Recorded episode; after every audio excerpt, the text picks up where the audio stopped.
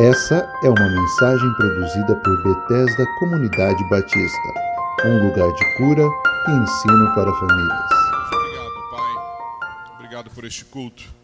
Obrigado por aqueles que estão em casa e não puderam estar aqui, mas estão assistindo, estão participando das suas casas. Obrigado por aqueles que puderam vir no presencial, Pai. Continua falando conosco nessa manhã. Obrigado, Senhor, pelo privilégio que temos de poder acordar, como Du disse na abertura dos louvores, poder sair da nossa casa, ou poder ir até a sala, poder participar desse culto, mesmo à distância ou aqui no presencial. Queremos, Pai, que o Senhor continue cuidando dos nossos corações, cuidando da nossa mente, cuidando, Senhor, do nosso caminhar todos os dias.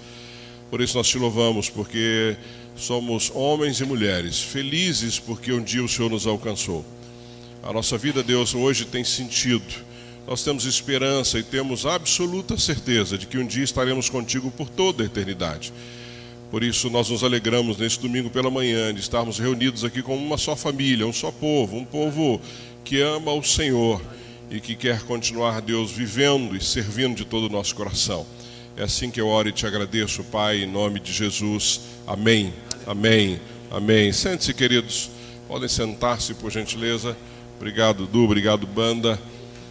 Você que está em casa, fique aí firme no teu lugar. O nosso culto continua. Eu queria chamar o pastor Francimário. Está por aí, pastor Francimário? Vem aqui. E eu quero orar contigo. Pastor Francimário é um querido amigo.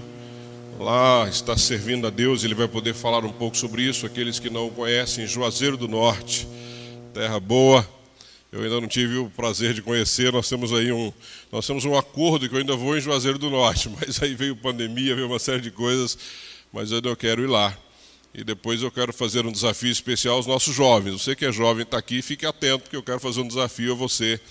E depois eu vou estar falando um pouco mais sobre isso. O pastor Francimário vai trazer a mensagem hoje. Ele está de férias, mas é a única oportunidade que nós nos encontramos. É quando ele vem de férias para cá. E eu sempre digo para ele: separa um domingo para compartilhar com a igreja, para estarmos juntos, e ele então vai ter a oportunidade de compartilhar conosco é, durante essa manhã. Tá bom, queridos? Eu quero orar por ele. Estenda sua mão para cá, peça a Deus para abençoar e usar poderosamente a vida do pastor Francimário nessa manhã. Pai amado e querido, aqui está o teu servo, homem que tem servido ao Senhor, Deus ali em Juazeiro do Norte, junto com a Juliana, suas filhas. Nós temos podido, Deus, ouvir e ver aquilo que o Senhor tem feito através das vida, da vida deles ali naquele lugar. Pai, Juazeiro, um lugar como tantos outros no Brasil, mas em especial, um lugar de tanta idolatria, um lugar onde o povo serve a um Deus que não é o Senhor. Pai, que o Senhor continue usando a vida, Senhor, do Francimário, da Juliana, de todas as igrejas ali, para que os olhos possam ser abertos, essas pessoas possam servir ao Deus verdadeiro, com toda aquela fé que eles demonstram, com todo aquele, aquele comprometimento que aquele povo tem, mas indo para uma direção errada. Que eles possam ter um encontro pessoal contigo, que o Senhor continue usando a Igreja Batista Manancial, Pão da Vida, como lugares onde essas pessoas possam encontrar amparo, refúgio e possam aprender do Senhor. E usa nesta manhã a vida do pastor Francimário para nos abençoar através de uma palavra que o Senhor colocou no coração dele. Que nós possamos ouvir, nós possamos entender, que nós possamos, Deus, acima de tudo, colocar em prática aquilo que ouvimos nessa manhã. Sim, sim. Pai, não permita distrações, nem aqui, nem em casa. Que haja reverência neste momento e que nós possamos estar atentos a ouvir a tua voz. Assim que eu oro, entregando mais este momento do culto no teu altar, em nome de Jesus. Amém. Amém. Amém. Fica à vontade, querido. À vontade. Obrigado, pastor Wilde. Graça e paz, irmãos. Que alegria poder estar com cada um de vocês nesta manhã uh, o segundo domingo do mês de janeiro e o segundo domingo também do ano de 2022. E para mim é sempre uma alegria poder estar aqui uh, a cada mês de janeiro para compartilhar a palavra de Deus e também falar um pouco daquilo que o Senhor Deus tem feito em Juazeiro do Norte ali no estado do Ceará. Eu não sei se alguém já esteve em Juazeiro do Norte. Tem alguém aqui que já esteve em Juazeiro do Norte? Ok. Minha irmã e meu cunhado já estiveram lá. Uh, mas estão convidados, irmãos, a dar uma passadinha em Juazeiro do Norte, o que não falta lá é trabalho, muito trabalho, muitos desafios, mas eu louvo a Deus que o Senhor tem nos abençoado naquela terra que já não sou mais simplesmente um forasteiro naquele lugar, já me sinto parte de Juazeiro do Norte, ali no estado do Ceará. Eu quero agradecer a Deus pela vida dos irmãos, porque os irmãos oraram por nós. Eu estive aqui falando da última vez e falei do projeto né, que aconteceria no mês de julho, e aconteceu de fato a construção da nossa congregação batista Pão da Vida. E eu quero aproveitar esses primeiros minutos para compartilhar como foi aquela semana da construção o que Deus fez naquela semana, nós recebemos uma equipe de americanos que doaram parte das suas férias é, para estar conosco, pagaram sua passagem de avião, pagaram a sua estadia no hotel e trabalharam, pagaram para trabalhar em Juazeiro do Norte. Foi um tempo muito precioso, meus irmãos.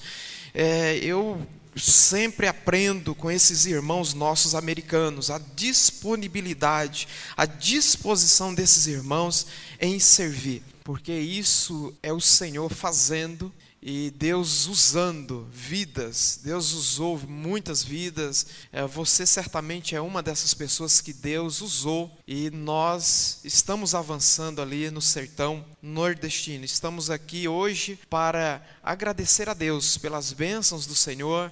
Né, eu estou aqui com a minha esposa Juliana. Fique em pé, Juliana. Para quem não conhece a Juliana, né, essa é, mulher bonita aí Tá certo? E as nossas filhas, eu acredito que elas estão ali para o lado do Kids, né? A Heloíse, de 9 anos, e a Alice, de 3 anos. Então, essa é a família que Deus me deu, e eu tenho a alegria e o privilégio de servir ao Senhor no sertão nordestino. E agora, dia 14 desse mês de janeiro, nós estaremos aniversariando, fazendo 10 anos que estamos trabalhando no sertão nordestino. Então, irmãos, Glória a Deus por isso, que privilégio. Eu quero convidar você nesse momento a abrir a sua Bíblia nos Salmos de número 1. Você pode abrir a sua Bíblia, acessar a sua Bíblia, e eu quero que você acompanhe a leitura do texto nós estamos iniciando, irmãos, um ano e talvez você fez planos, projetos. Certamente você tem seus projetos, você tem seus planos elaborados, planejados. Não há nenhum problema com isso. A questão é, é esses planos, esses projetos estão alinhados com a vontade de Deus? Estão alinhados com a palavra de Deus? Então hoje eu quero pensar com você, é, considerando o Salmo de número 1 falando um pouco sobre os dois caminhos. E há dois caminhos, e qual dos dois caminhos eu estou trilhando? E preciso considerar também se eu estou trilhando o caminho que é o correto, que pode ser que eu esteja praticando na minha própria vida o auto-engano, pensando que estou no caminho certo, mas não estou vivendo é, de acordo com aquilo que eu imagino ou penso. A, a palavra de Deus diz assim, o Salmo de número 1: Como é feliz aquele que não segue o conselho dos ímpios, não imita a conduta dos pecadores, nem se assenta na roda dos zombadores. Ao contrário, a sua satisfação está na lei do Senhor, e nessa lei medita dia e noite. É como árvore plantada à beira de águas correntes, dá fruto no tempo certo e suas folhas não murcham. Tudo o que ele faz prospera. Não é o caso dos ímpios, são como a palha que o vento leva. Por isso, os ímpios não resistirão no julgamento, nem os pecadores na comunidade dos justos, pois o Senhor aprova o caminho dos justos, mas o caminho dos ímpios leva à destruição. Eu quero convidar você ainda a fechar os olhos. Vamos falar com o Senhor mais uma vez. Senhor Deus, Pai Todo-Poderoso, Estamos, Senhor, em tua presença e nesta manhã nós te agradecemos por tudo. Obrigado pelo teu favor, obrigado pelo perdão dos nossos pecados. Obrigado, Senhor, por esse tempo em tua presença de adoração, de aprendizado e de comunhão com o Senhor. Pai, que nós possamos estar atento à tua palavra e que a tua palavra encontre guarida em nosso coração e que ela possa, ó Deus, então transformar toda a nossa vida, todo o nosso ser para a glória do teu nome. Assim nós oramos no nome de Jesus. Amém. Graças a Deus. Meus irmãos, é preciso nós considerarmos a nossa vida ah, eu costumo dizer que o final de cada ano é um momento de nós fazermos uma retrospectiva daquilo que vivemos naqueles 12 meses, daquilo que nós acertamos e daquilo que nós erramos. Certamente nós erramos e nós acertamos. E aí, claro, nós precisamos fazer um balanço da nossa vida, não simplesmente fazer um levantamento e ficar por isso mesmo mas fazer esse levantamento e colocar diante do Senhor. E pedir a Ele que nos ajude para que no próximo ano, nesse ano que já se iniciou, nós possamos acertar mais, errar menos, servir mais e assim viver mais intensamente aquilo que Deus tem para nós. Todos nós que já fomos alcançados por Cristo, salvos por Cristo, fomos chamados para viver no caminho. E no caminho que nós estamos, nós vamos servir a Cristo. E eu fico impressionado porque o livro de Salmos é o maior livro da Bíblia, tem 150 salmos é extenso, é profundo, mas marca a nossa vida, marca o nosso coração. A cada palavra do salmista é como se fosse a nossa própria palavra, o sentimento que brota do nosso coração, da nossa alma. Quem nunca se identificou com o salmista Davi, por exemplo, em alguma situação da vida? Então, meus irmãos, quando nós lemos, quando nós estudamos o livro de Salmos, nós estamos é, contemplando ali, bem diante dos nossos olhos, a realidade da vida humana, a fragilidade da vida humana, e ao mesmo tempo o salmista, ele nos leva a pensar a vida, mas de uma forma é, diferente, ou seja, considerando Deus na nossa trajetória de vida. E eu fico impressionado porque o salmo é, de número 1 e o versículo de número 1 que diz: Como é feliz aquele que não segue o conselho dos ímpios, não imita a conduta dos pecadores, nem se assenta na roda dos zombadores. Se existe uma coisa que o mundo, as pessoas de uma forma geral estão buscando, é o que nós chamamos de felicidade. E a palavra de Deus, logo aqui na abertura do saltério, logo no início, ele começa o salmista dizendo como é feliz, ou seja, bem-aventurado ou abençoado. Mas quem é feliz? Quem é essa pessoa que é abençoado? Como eu posso ser feliz? Como eu posso viver é, de uma forma a contemplar e, e viver com essa felicidade. A felicidade que o salmista está falando aqui não é ausência de problema, é a maneira em que eu vou conduzir a minha vida, é como eu vou nortear a minha vida, como que eu vou dirigir a minha vida. E ele fala de três coisas que eu não posso fazer. São três advertências que eu e você precisamos observar na nossa caminhada com Deus, na nossa caminhada com Cristo. E a primeira coisa, meus irmãos, ele diz: como é feliz aquele ou aquela que não segue o conselho dos ímpios. Quem são os ímpios? Os ímpios são pessoas deliberadas e persistentemente perversas.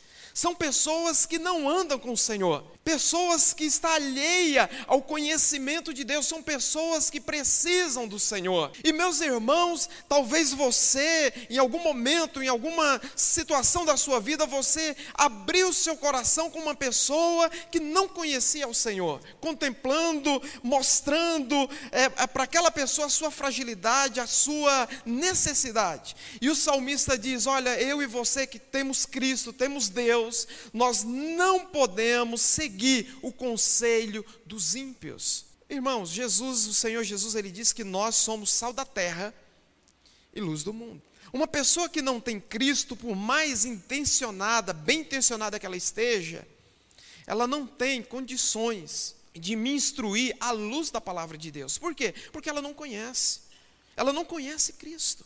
Então, quando nós temos uma necessidade, nós precisamos buscar alguém que é um discípulo de Jesus, alguém que anda com o Senhor Jesus, alguém mais maduro na fé para nos orientar.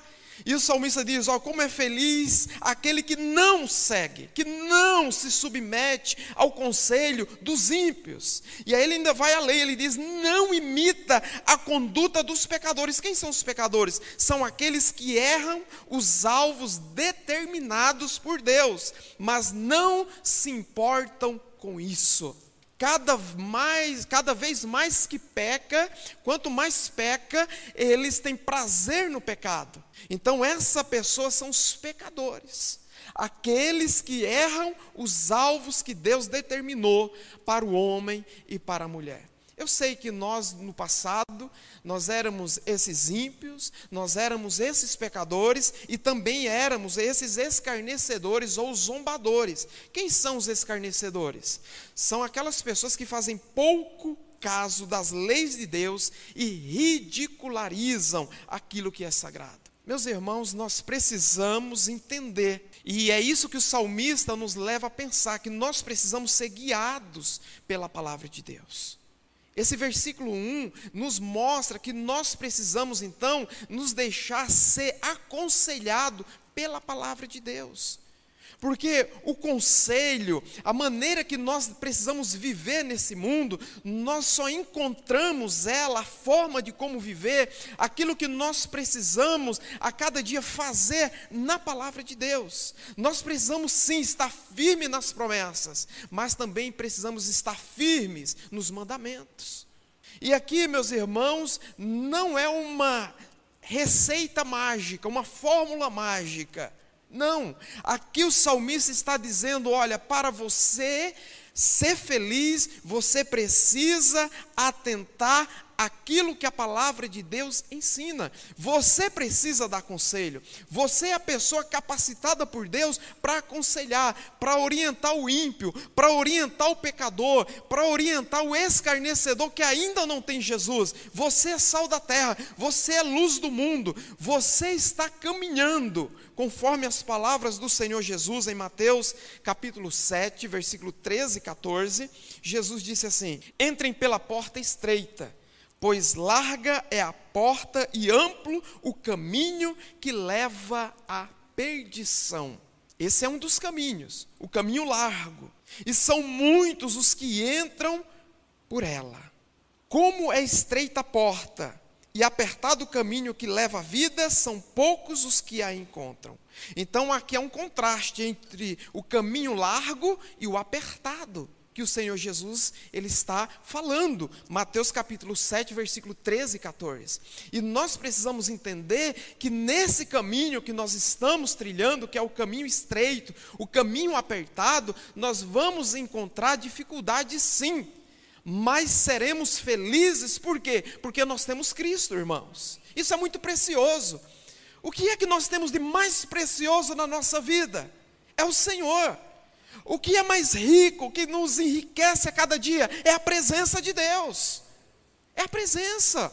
E isso, meus irmãos, nós precisamos considerar, ser guiado pela palavra. E o versículo de número 2, o salmista ele vai dizer: olha, ao contrário, né, ele fala daquilo que nós não devemos fazer. E ele diz: ao contrário, sua satisfação está na lei do Senhor e nessa lei medita dia e noite. O salmista está falando aqui, irmãos, da suficiência da palavra de Deus. A palavra de Deus, ela é suficiente para nós. Ela é inerrante, ela é infalível, ela não falha. As pessoas falham. O mundo, irmãos, está da forma que está. E você sabe como o mundo está.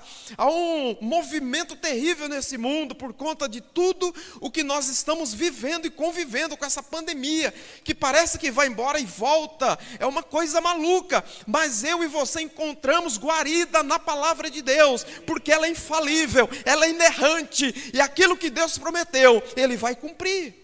E o salmista diz: Ao contrário, sua satisfação, ele está falando aqui de prazer. O prazer na palavra e a meditação sobre a palavra deve andar juntos, irmãos. Você ter prazer. O cristão, sal da terra, luz do mundo, o discípulo de Jesus, ele tem prazer no meditar, no estudar a palavra de Deus. Eu me lembro, meus irmãos, Moisés, servo do Senhor, um homem de Deus, um homem que Deus usou de forma extraordinária. Esse homem, um dia, morreu. 120 anos, Moisés, ele morre. E Deus chama um sucessor. Quem é esse sucessor? Alguém que estava próximo de Moisés, Josué.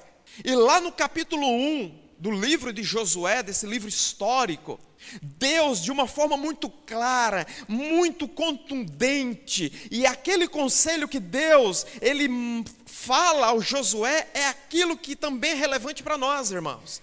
Deus chega para Josué e diz: Josué, o meu servo Moisés morreu, agora você vai liderar esse povo, Josué. E da mesma forma que eu fui com Moisés, eu vou ser com você. Só que Deus não para por aí, irmãos. Deus chega e fala de forma muito clara para Josué. Só que tem um detalhe, Josué. Parafraseando aquilo que Deus falou para Josué, Deus diz assim: olha, da mesma forma que eu fui com Moisés, eu serei com você. No entanto, você precisa meditar no livro da lei de dia e de noite fazer conforme está escrito, não se desvie nem para a direita e nem para a esquerda, porque aonde você colocar o seu pé, eu vou fazer prosperar falando de compromisso, irmãos. Então, o cristão é alguém que tem compromisso com a palavra, alguém que separa tempo diariamente para estudar a palavra de Deus. Eu tenho dificuldade, irmãos, e eu já ouvi muito isso como pastor. A pessoa diz assim: Eu falei, aí, como é que está a leitura da Bíblia? Pastor, sabe como é que é? Eu uma vida corrida, agitada, eu não tenho tempo, de vez em quando eu faço uma oraçãozinha, essa oraçãozinha é um problema. Irmãos, o cristão, ele precisa ter prazer. A pessoa que nasceu de novo, tem Jesus como Senhor e Salvador, ela não tem um peso sobre as costas. Ah, eu vou ter que ler a Bíblia hoje de novo, que chato. Não. Quem nasceu de novo tem prazer, tem alegria em estar a sós com o Senhor, lendo a Sua palavra, estudando a Sua palavra e orando. Nós precisamos ter esse contentamento no nosso coração. E se você não tem essa alegria no seu coração, peça a Deus, porque geralmente o que nos separa, o que nos rouba esse prazer é o pecado, irmãos. O pecado ele tira essa alegria, ele tira esse prazer e nós precisamos então fazer o que com o pecado? Confessá-lo abandoná-lo, se arrepender, e o Senhor nos dá a alegria de estar meditando e estudando a Sua palavra. Meus irmãos, talvez você não pensou sobre isso, mas a maneira, a maneira de tratarmos a Bíblia é a maneira de tratarmos Jesus Cristo, pois a Bíblia é a palavra dele para nós. Quando eu desprezo a palavra, quando eu não leio a palavra, quando eu me lembro da Bíblia, eu espero que ninguém aqui esteja enquadrado nisso, né? Quando eu só lembro da Bíblia no domingo, quando eu vou à igreja, esse é o tratamento que eu dei para Jesus durante toda a semana. Eu deixei ele de lado, eu excluí ele da minha agenda. Eu trabalhei, eu estudei, eu corri para um lado, eu corri para o outro, mas Jesus ficou de lado. Então veja que loucura. Então, aquele tratamento que você dá à palavra dele é o tratamento que você está dando a ele. Então, eu preciso meditar na lei do Senhor, eu preciso ter contentamento, alegria em fazer isso. Então, meus irmãos, esse é o chamado de Deus para vivermos uma vida feliz, uma vida de comunhão com o Senhor. É impossível eu ter comunhão com Deus negligenciando a Sua palavra. É impossível. Não tem como. Tá certo? Então, a suficiência da palavra de Deus, nós nunca podemos perder de vista. Primeiro, precisamos ser guiados pela palavra. Segundo, precisamos entender a suficiência da palavra nesse caminho que nós estamos trilhando. Tá certo? Muito bem. Versículo de número 3 diz assim a palavra de Deus: É como árvore plantada à beira de águas correntes, dá fruto no tempo certo e suas folhas não murcham. Tudo o que ele faz prospera. Eu não sei se você já teve a experiência de em Juazeiro a gente vive isso, aquele sol de 36, 38, às vezes 39 graus. E aí você se esconde um pouquinho do sol numa sombra de uma bela árvore. Então você encontra refúgio ali do sol na, debaixo daquela árvore. E aí eu quero que você imagine, lá não é o caso, né? apesar que agora nós estávamos numa época gostosa, a época da, da manga. Então, além de você se abrigar debaixo de uma árvore que cheia de folhas, bonita, imagina você tendo nessa árvore muitos frutos, onde você pode saciar a sua fome. Então você tem ali abrigo contra o sol e você tem alimento para saciar a sua fome.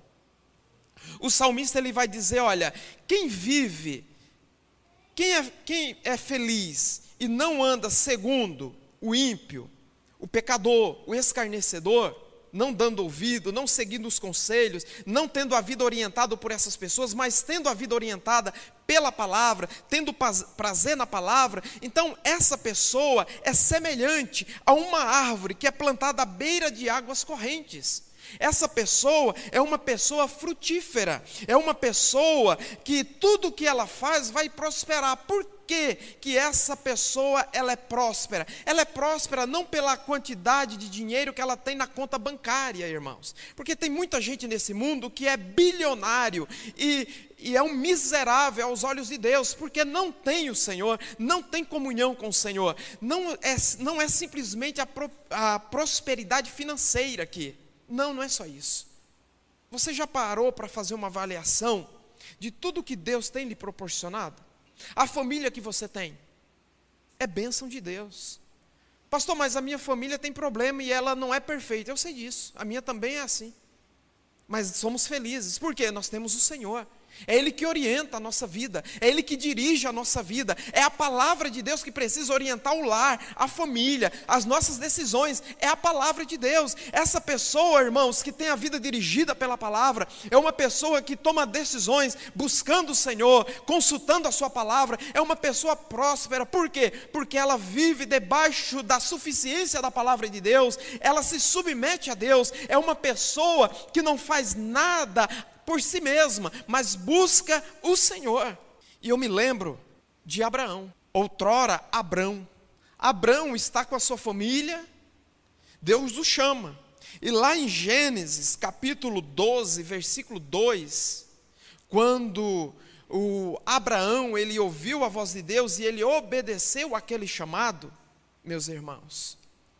A palavra de Deus diz assim: Deus diz assim: Farei de você um grande povo, palavra de Deus para Abrão, e o abençoarei, tornarei famoso o seu nome, e você será uma bênção. Deus nos abençoa, meus irmãos, para que possamos abençoar a outros. E o versículo 3 aqui do Salmo, capítulo 1, nós somos abençoados para quê? Para abençoar. É exatamente isso que Deus está falando para Abraão. Abraão, eu estou te chamando, eu estou te separando, eu farei de você uma pessoa famosa, é, de, de ti é, serão benditas todas as famílias da terra, vou te abençoar, vou fazer você prosperar e você será uma bênção. Mas qual é a finalidade? Abençoar. Irmãos, nós somos abençoados por Deus para abençoar. Então Deus fez tanto por nós que nós precisamos fazer pelos outros. E o que, que nós podemos fazer pelas pessoas?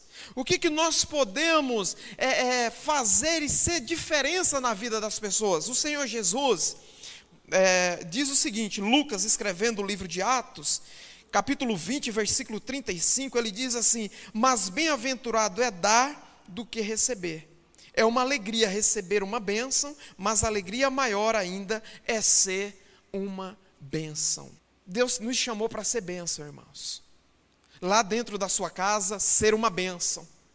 Lá na sua escola você ser uma referência. Deus chama o Abrão para ele ser referência, porque dele Deus faria uma nação, uma nação que seria referência para as outras nações. Deus nos chamou para ser sal da terra e luz do mundo. Isso significa sermos referência, sermos o padrão de Deus para o um mundo corrompido, um mundo que cada dia está mais podre, mais longe de Deus. Nós somos o modelo, nós somos o sal que vai salgar, que está salgando este mundo, porque nós temos e vivemos os valores do reino de Deus, a palavra de Deus nós vivemos. Não basta nós sermos bons conhecedores de Bíblia, nós precisamos, além de ser bons conhecedores, sermos bons praticantes da palavra. Isso faz toda a diferença, irmãos. Eu me lembro que na época em que eu estava estudando ali, ainda era UniABC, aqui em Santo André, a, eu me lembro que eu saía do banco naquela ocasião e ia para a faculdade, não dava tempo de ir em casa para jantar, nada disso, não dava tempo. Então eu chegava ali na universidade por volta ali das 18 horas e eu precisava fazer um lanche para aguentar ali a, a, maratona até 10 e meia, 11 horas da noite. E em frente à universidade o que não faltava era barzinho, muitos barzinhos. E quantas e quantas vezes, irmãos, eu estive naquele barzinho com dois, três colegas de classe. Eles bebendo cerveja e comendo um hambúrguer, e eu comendo um hambúrguer e bebendo uma Coca-Cola.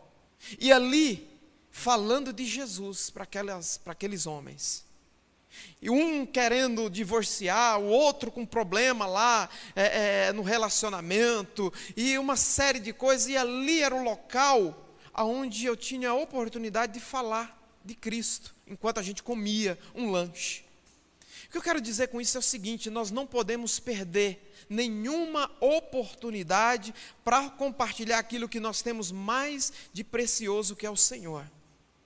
Deus chamou Abraão, Deus chamou Josué, para quê? Para viver a sua palavra e para fazer valer a palavra dele na sua própria vida e aonde quer que ele estivesse. Deus nos chamou para quê, irmãos? Para fazer valer a sua palavra dentro da nossa casa e onde quer que nós estejamos, vivendo a palavra, não negociando a palavra de Deus com coisa alguma nesse mundo. A palavra de Deus, nós precisamos abraçá-la e vivê-la intensamente.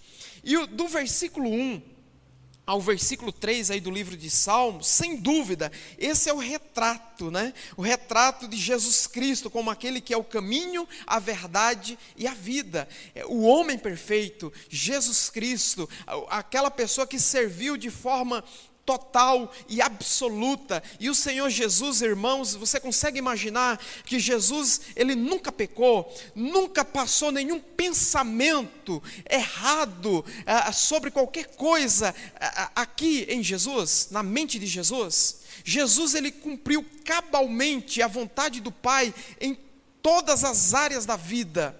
E nós somos chamados para viver em todas as áreas da nossa vida a vontade de Deus, a palavra de Deus.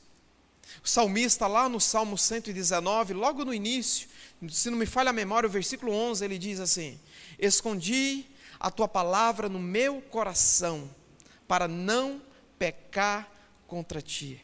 Isso é precioso, irmãos. O que nós temos escondido em nosso coração? Só tem uma coisa que eu e você podemos esconder no nosso coração: no sentido de é, sermos abençoados, é a palavra de Deus. A palavra de Deus, ela está aqui, habitando. A, o Senhor Jesus, ele disse que a boca fala daquilo que o coração está cheio. E nós precisamos estar cheios da palavra, cheio do amor de Deus, cheio do Espírito Santo. Veja, não existe ninguém cheio do Espírito Santo se antes ele não estiver cheio da palavra de Deus. Ser cheio da palavra de Deus pode ser sinônimo de uma pessoa cheia do Espírito Santo de Deus. E Deus nos chama a sermos cheios do Espírito Santo. Para isso, eu e você precisamos estar cheios da palavra de Deus. E o quarto e último ponto, meus irmãos, contemplando aí o versículo 4 e 5. A pessoa que precisa de uma bênção. Quem é essa pessoa? O salmista vai dizer. Ele diz assim: Não é o caso dos ímpios, são como a palha que o vento leva. Por isso os ímpios não resistirão no julgamento, nem os pecadores na comunidade dos justos.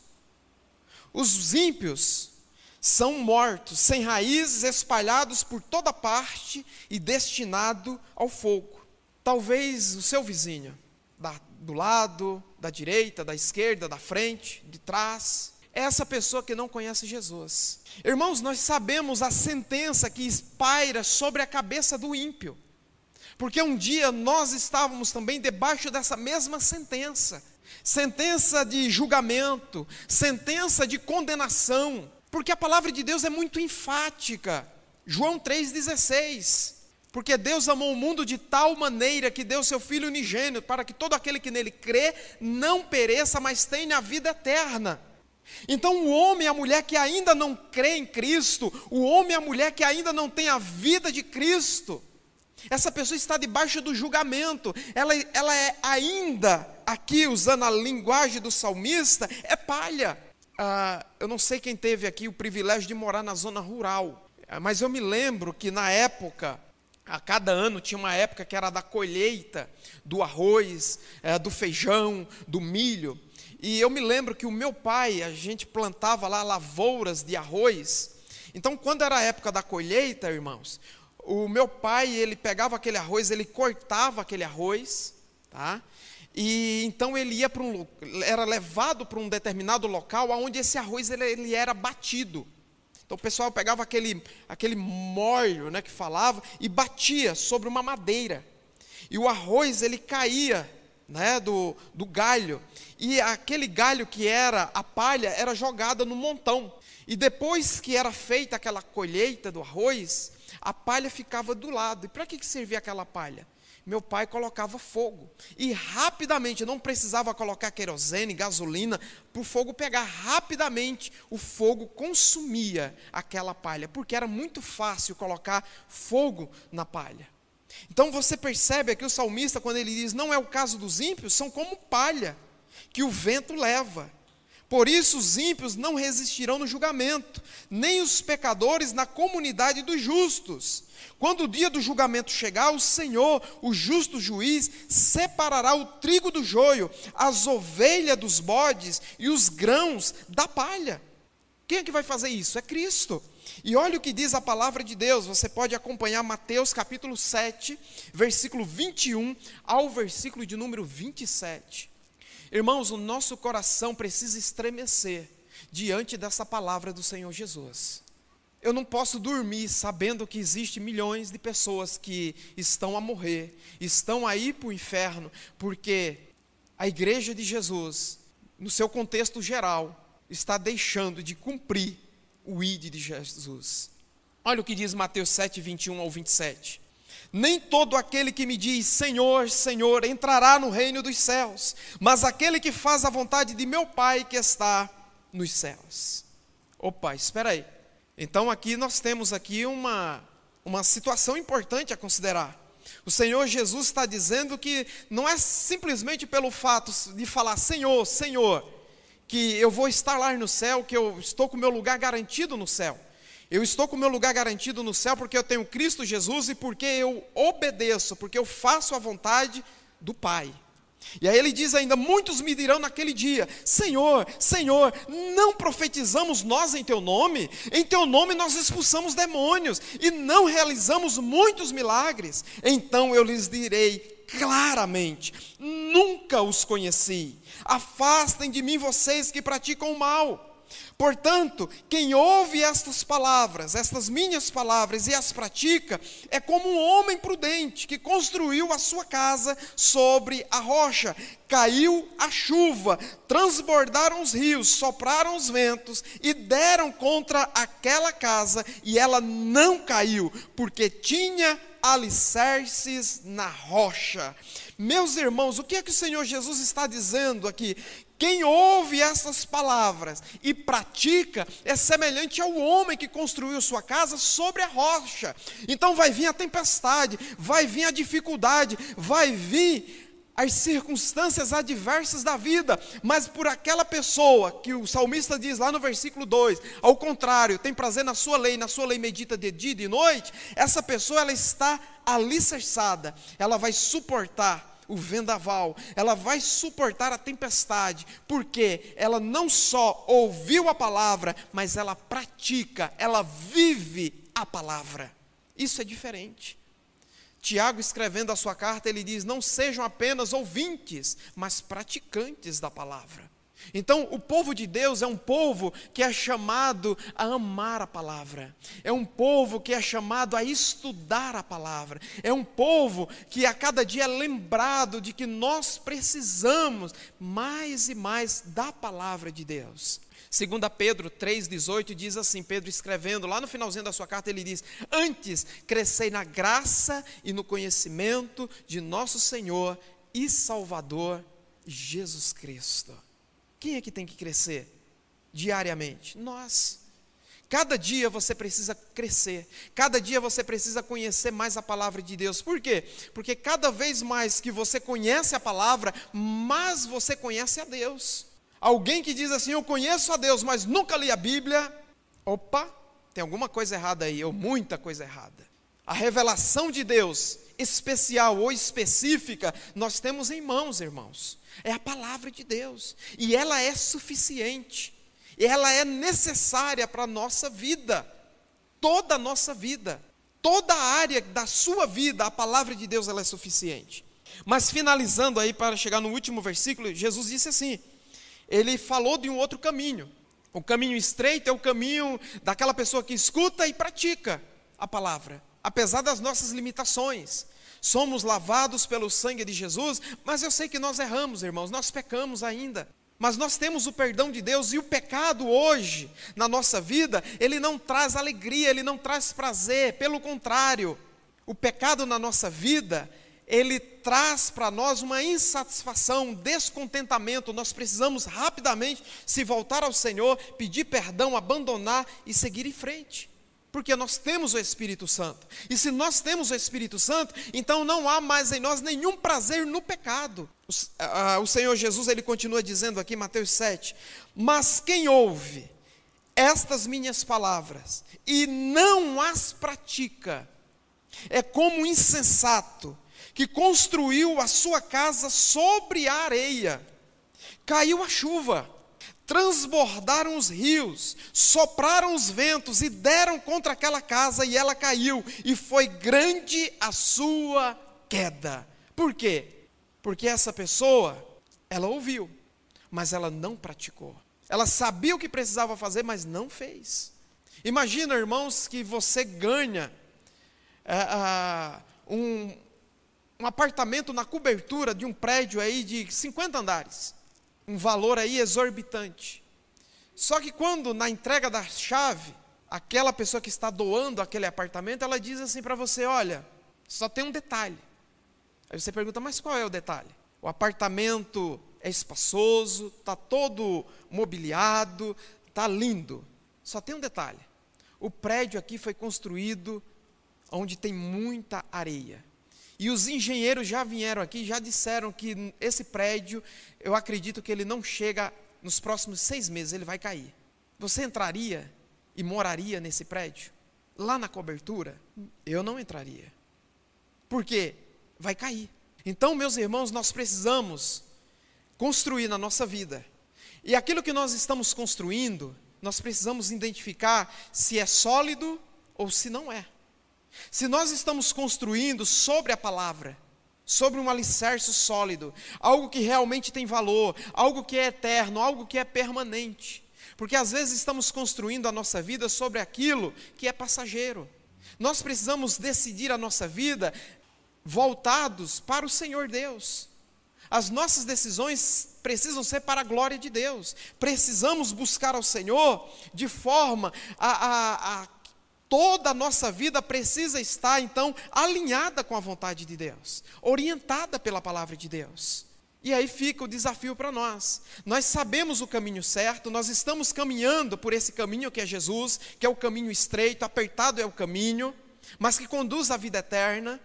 Mas nós conhecemos, no nosso círculo de amizade, milhares de pessoas que estão no caminho largo, que estão em direção à perdição, à destruição eterna, separação eterna de Deus. E o que nós estamos fazendo, irmãos?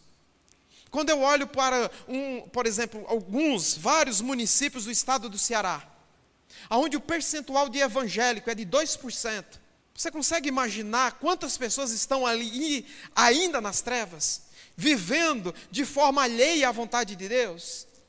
Você consegue compreender qual é a nossa responsabilidade como igreja do Senhor?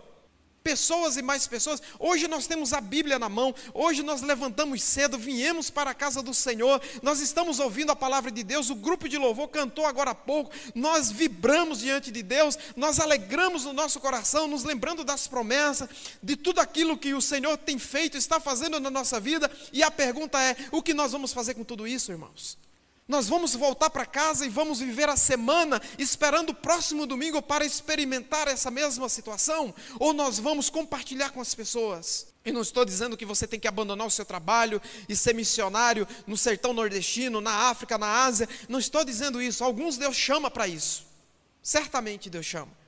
Mas eu estou dizendo que você pode fazer a diferença aonde você está, lá no seu trabalho, ser aquele funcionário referência. Referência por quê? Porque vive os valores do reino de Deus, chega no horário, se submete lá ao gerente, ao coordenador, ao supervisor. É alguém que sempre tem uma palavra de ânimo, uma palavra é, é de orientação, uma palavra salgada, uma palavra bem orientada. É alguém equilibrado, porque vive a palavra de Deus. Então você é referência. Deus está te chamando para isso. Deus nos chamou para isso, irmãos. Esse discípulo que vive Jesus e Jesus vive nele todos os dias. É alguém que vai aconselhar, é alguém que tem uma palavra de esperança no meio de uma situação como essa que nós estamos vivendo aonde há uma total falta de, é, às vezes, de esperança, há um desespero, muitas pessoas estão desesperadas, aflitas, porque alguns já perderam entes queridos, outros estão aflitos porque não sabem o que fazer, porque estão desempregados e assim vai. E nós, o que estamos fazendo? Precisamos orar, precisamos trazer uma palavra de esperança. E que palavra é essa? É a palavra de Deus. É ela que gera vida, é ela que transforma o mais vil pecador, é ela que muda o coração do ser humano, é ela que nos dá vida. E é isso que nós precisamos fazer. Ah, pastor, mas eu sou tão tímido, eu tenho medo de falar. Começa orando, meu irmão. Ora, pede para Deus sabedoria, pede para Deus ousadia, e Deus vai te dar.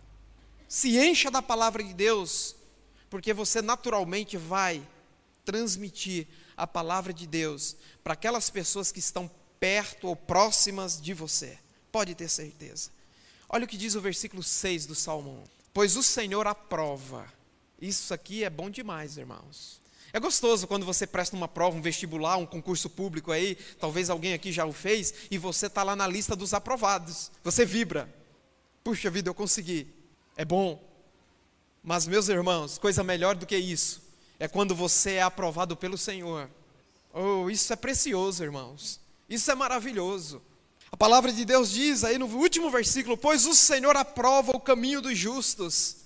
Me permita só dizer que você é um justo. E por que você é justo? A palavra de Deus, Paulo escrevendo aos Romanos, ele diz que nós fomos justificados por Cristo. Sabe o que é isso, irmãos? É alguém que está totalmente fora daquilo que Deus quer que viva. É alguém que não conhecia Deus, alguém que vivia totalmente separado da vida de Deus. Você escutou o Evangelho, o Evangelho entrou no seu coração, e naquele momento o Espírito Santo operou no seu coração, na sua vida, o que nós chamamos de regeneração, novo nascimento. Você nasceu de novo. No momento em que você nasceu de novo, Deus operou em Cristo Jesus a justificação. Você em Cristo é declarado justo todos os seus pecados foram perdoados. Jesus levou o seu pecado na cruz. Você é declarado justo, não está mais debaixo do juízo de Deus. Isso é justificação. Fui justificado em Cristo e por Cristo. É isso que ele fez em nós. E assim é a nossa vida. E a palavra de Deus diz assim: Pois o Senhor aprova o caminho dos justos. Quem é justo? Quem tem Cristo? Quem vive a vida orientado pela palavra, quem se submete a Cristo. Mas em contrapartida ele diz: aqui são os dois caminhos, irmãos. O contraste. O Senhor aprova o caminho dos justos, mas o caminho dos ímpios leva à destruição. Eu espero que todos aqui, aqui estão, estejam no caminho estreito, caminhando por esse caminho. Já foi declarado justo diante de Deus. Se tem alguém aqui que ainda não entregou a vida a Cristo, talvez você que nos acompanha em casa, se ainda não entregou a vida a Cristo, você precisa fazê-lo. Você precisa confessar que é um pecador, que precisa do perdão de Deus. Para ser aprovado por Deus, eu preciso de Jesus. Nós precisamos, então, meus irmãos, entender que os verdadeiros cristãos são abençoados em Cristo. Como disse Paulo aos Efésios, no capítulo 1, versículo 3, ele diz assim: Todo louvor seja a Deus, o Pai de nosso Senhor Jesus Cristo, que nos abençoou em Cristo com todas as bênçãos espirituais nos domínios celestiais. O que ele está querendo dizer aqui? Que nós somos abençoados por Deus. Nós temos tudo que nós precisamos, irmãos. Em Cristo nós somos abençoados. E ainda, queridos, nós recebemos a bênção de Deus e podemos ser bênção para as outras pessoas, especialmente para a palha que um dia será lançada no fogo. Precisamos nos esforçar para ganhar o máximo de pessoas para Jesus. Esse é o nosso desafio. Todos nós fomos chamados para isso. O provérbio diz que é sábio aquele que ganha alma.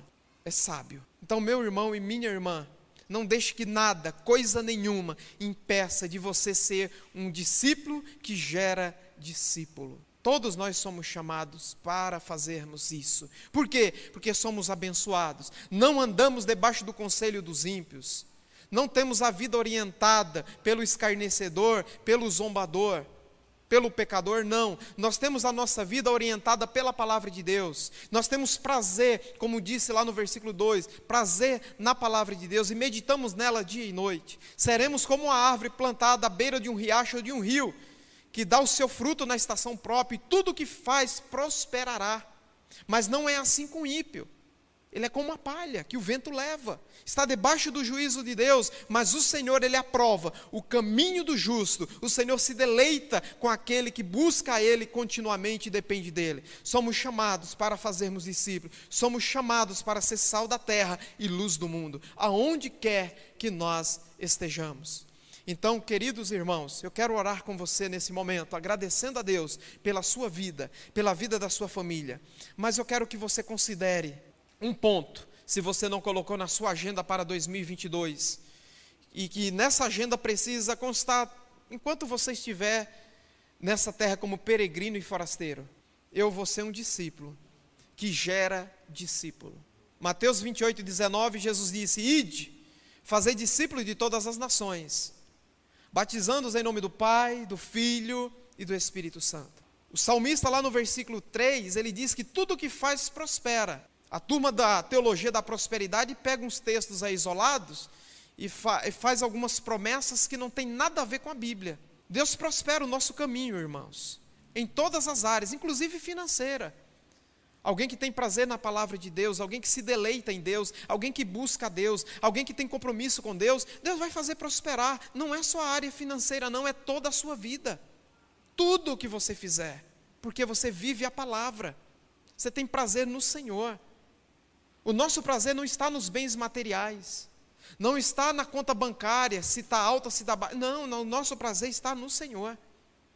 Então vamos construir um 2022, um 2023, o que o Senhor nos der pela frente, planos sólidos, planos que estão alinhados com a palavra de Deus. E nessa agenda consta lá: eu sou discípulo, que está a serviço de Jesus, que gera discípulo. Então eu sou chamado para fazer discípulo, para gerar discípulo. Então eu fico imaginando, o pastor Wilde aqui, um determinado domingo, ele está aqui, o culto vai começar e você chega e fala: Ó, oh, pastor Wilde, eu quero apresentar aqui o meu amigo ou a minha amiga. Ele já entregou a vida a Jesus. Eu estou andando com ele já um mês, dois meses, três meses. E ele está aqui para conhecer aqui a nossa igreja. Ele está é, é, é, querendo conhecer mais de Deus, saber mais do Senhor. E eu já falei para ele do batismo. Ele, ele já está consciente que precisa se batizar. E já imaginou, irmãos, cada um de nós fazendo isso durante o ano de 2022? Parece algo anormal, mas deveria ser o normal. Todo discípulo foi chamado para isso. E é bom demais ver quando uma pessoa está saindo do reino das trevas e vem para Jesus, vem para o reino da luz. Os valores da sua vida mudam, a sua vida é, é, é totalmente transformada. E você fala: Uau, como Deus é maravilhoso, o que Deus faz. E é isso que Deus faz por nós e em nós. Somos chamados para levar a palavra, para comunicar essa palavra que nós temos prazer em meditar dia após dia. Amém, irmãos? Não se esqueça, não negocie o seu tempo com Deus. Ele precisa ser diário, precisa ser constante. É, é não existe um horário específico, né? É, eu particularmente eu gosto pela manhã de meditar na palavra de Deus, porque aí você passa o dia remoendo. Os irmãos sabem o que é remoer, né? É, a, a, por exemplo, o boi, ele passa o dia comendo lá no pasto. Quando ele é levado no final do dia para o curral, você passa lá no curral e vê ele lá. Parece que ele está mastigando um chiclete, mas não é isso, né? Ele está remoendo aquilo que ele comeu o dia inteiro.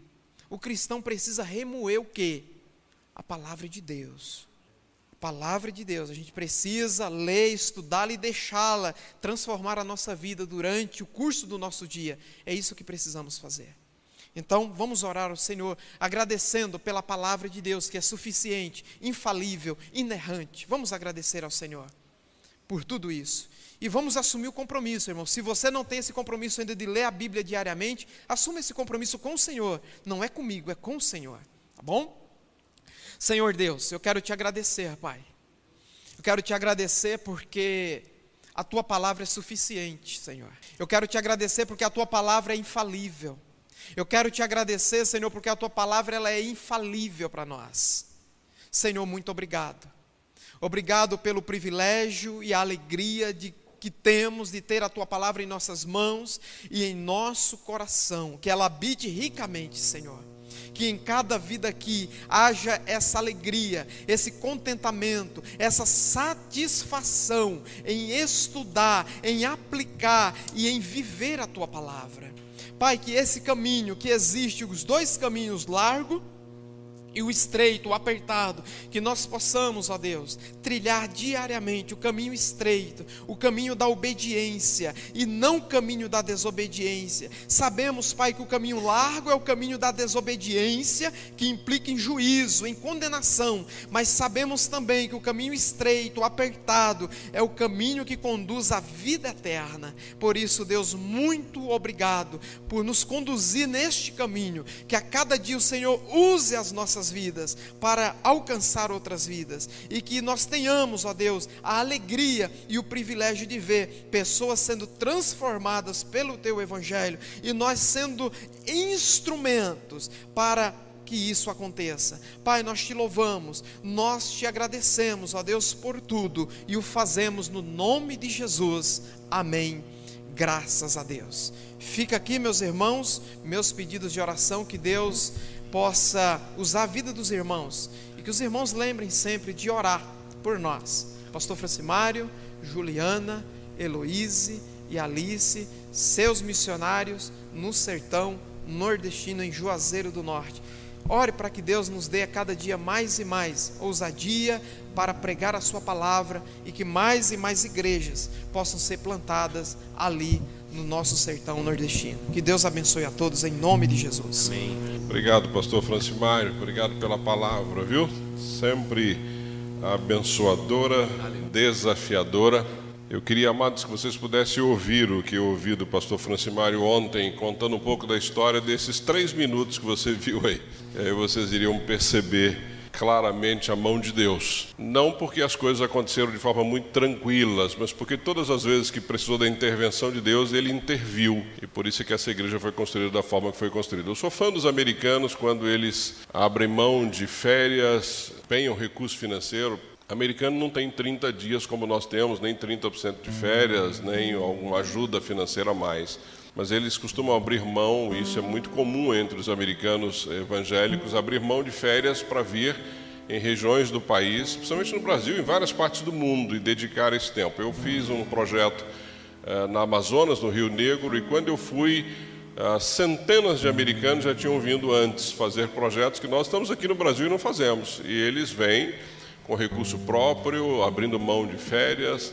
Uh, um daqueles, um casal que o Francimário mostrou é médico. Um médico, pelo que tudo indica, muito bem conceituado nos Estados Unidos. Ele veio simplesmente, olha, simplesmente não seria a palavra, mas ele veio para ficar ali atendendo a população de Juazeiro, não é? fazendo exames, orientando. Um médico.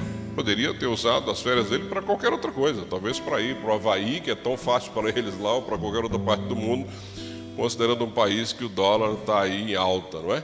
E eles abrem mão disso, vem em uma semana constrói uma igreja. É fantástico, fantástico nós podermos ver isso e fantástico o quanto nós podemos aprender. Francimário, o pastor Francimário Juliana, tem uma escassez ali em Juazeiro de líderes. E nós estávamos falando sobre isso ontem, não é? Existem regiões onde eles estão ali com uma incidência evangélica muito, mas muito pequena. Então, se Deus colocou no teu coração o desejo de viver naquela região e servir ao Senhor, fale comigo, fale com o pastor Francimário, nós vamos ter prazer em te enviar para aquele lugar. Creia, Deus pode falar ao teu coração que você pode servir a Deus ali em Juazeiro, toda aquela região tão carente, com tanta necessidade. Tem lugares por aí que tem igreja, tem povo e não tem liderança. É impressionante pensarmos nisso ainda no Brasil, num país como o nosso. Disse o Senhor a Moisés, disse o Senhor ao povo da comunidade batista Betesda, falarão, fala ao povo aqui da Betesda e os seus filhos, dizendo: Assim abençoarei os filhos de Israel. O Senhor te abençoe, amado, que o Senhor te guarde, que o Senhor faça resplandecer o rosto sobre ti, você que está aqui no presencial, você que está em casa, você que está passando por enfermidade, que Ele tenha misericórdia de ti. Que o Senhor sobre ti levante o rosto e que Ele te dê paz, em nome de Jesus. Amém.